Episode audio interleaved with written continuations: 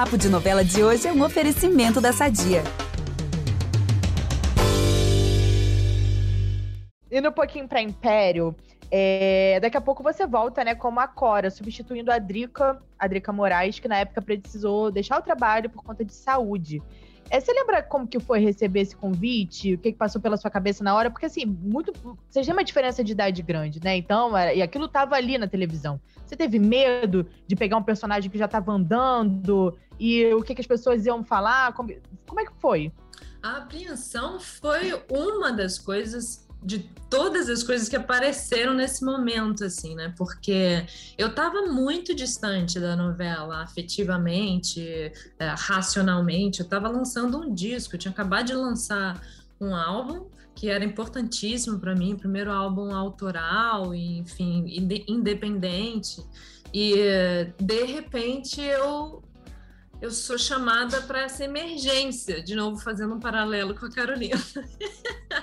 eu fui atender um chamado de socorro numa emergência que era ah, para no dia seguinte a esse, a esse papo tá gravando um monólogo que dizia respeito a um grande momento da personagem encontrando o José Alfredo, que era o, o, o objeto de desejo da, da Cora, que passou a novela inteira atrás desse, desse, desse momento. Era um momento que eu entrava na novela, assim. Então foi com muita surpresa. Também a gente discutiu, a gente tentou, mas quando eu cheguei, eles já estavam ali também elaborando essa ideia, essa possibilidade de algum tempo, porque a Drica estava afastada já tinha algum tempo, eles vinham tentando contornar a situação para que ela pudesse retornar ainda, né?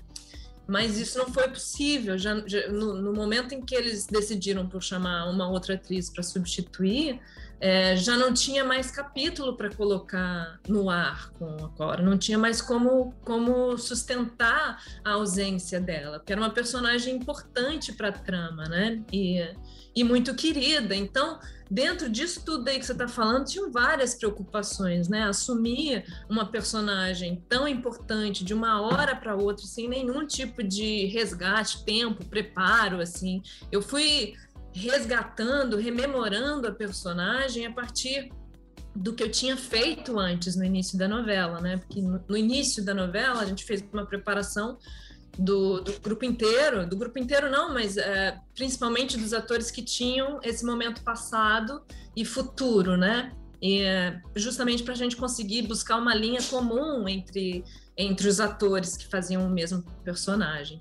E, e foi contando com essa, com esse trabalho, assim, que tinha um objetivo, uma busca mais subjetiva, ou seja, a gente não estava ali é, um copiando o outro num gesto, não sei o que, era uma busca subjetiva mesmo, de tempo, de, de, de comportamento, de pensamento, né, para para dar essa unidade. E, e foi assim, foi uma loucura. Ainda juntando isso, ainda tinha era final de ano, então final de ano era o último terço da, da novela. Então tinha um ritmo insano. Novela das oito, falei que novela das seis era era apertado, era muito difícil. Novela das oito, então, é uma loucura. Você não tem, você não tem folga. Você está o tempo inteiro assim em, em alerta, tendo tendo que, que você tem N variáveis também aí, de externas, de é, é, dependendo de, de, tempo, né? Se chove, não grava, se como é que.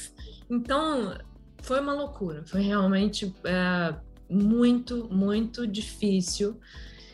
Mas foi, aos poucos foi se passando o tempo, as pessoas foram absorvendo, tanto nós, né, a equipe, a direção, é, porque quando eu entrei, a gente ainda não sabia se a Cora ia ser a Cora de fato, ou se mais à frente ela ia se revelar é, uma outra personagem.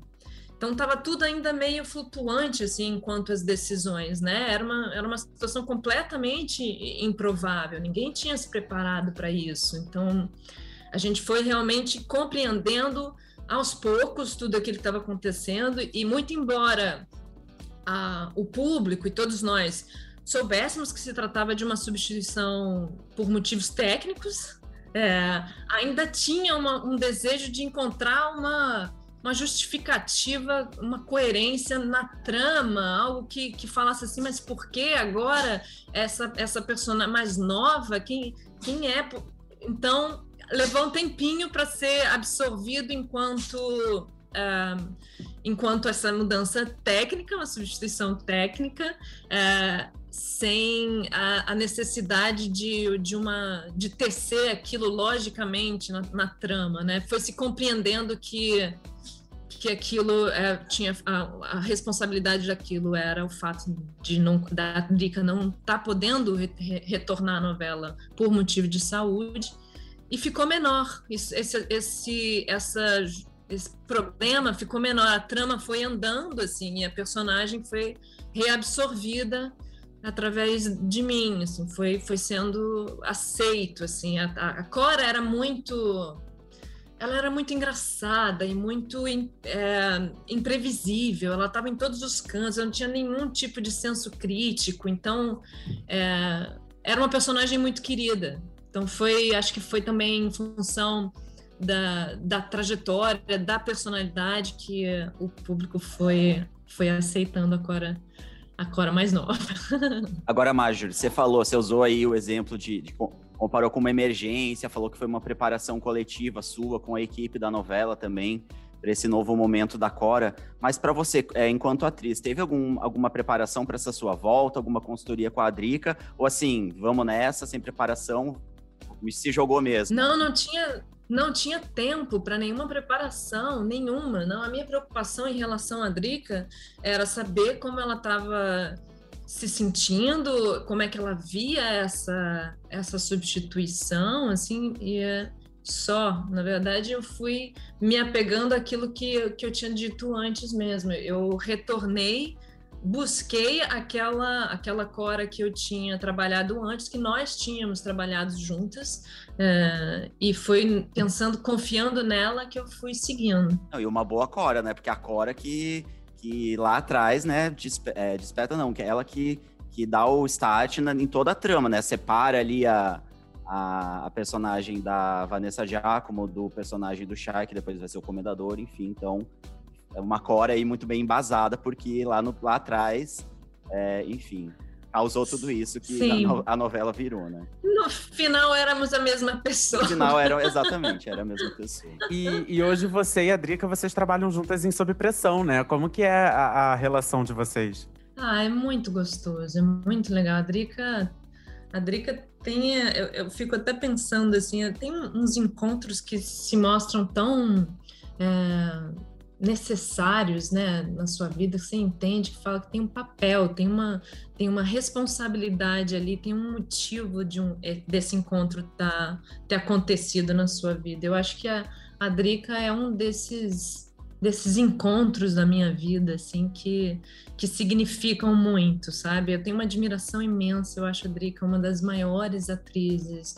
é, top mundo, assim, não é nem top Brasil, é top mundo, eu acho ela sensacional, eu fico tão, me sinto tão agraciada, tão, tão privilegiada por poder trabalhar com tantas pessoas incríveis, com atores tão geniais e generosos, e a, e a trilha da, da, da Vera, da personagem da Drica, com a Carolina, é muito é muito terna, assim, porque são personagens de comportamento muito diferente e, e ao mesmo tempo elas se elas elas encontram ali um canal de conexão belíssimo de compreensão, de acolhimento, o que só enaltece a possibilidade da gente da gente compreender aquilo, que, da gente se unir, não porque a gente pensa igual, né?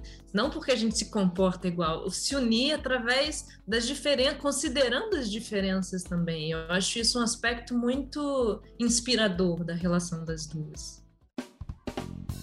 Essa conversa não acaba aqui. Para ouvir o papo na íntegra, é só voltar no feed do podcast Novela das Nove e procurar o episódio A Vida da Gente, mais entrevista com Marjorie este ano. Nesse programa, ela repercute a reta final da novela das seis, dá spoiler da quarta temporada de Sob Pressão e relembra o sucesso da Vagabanda. Até lá!